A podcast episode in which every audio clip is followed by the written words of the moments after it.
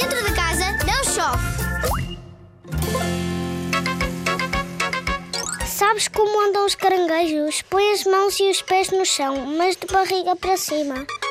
Anda de um lado para o outro, consegues? Boa! Então e se tiverem um peluche em cima da barriga? Também consegues ir da sala para o quarto?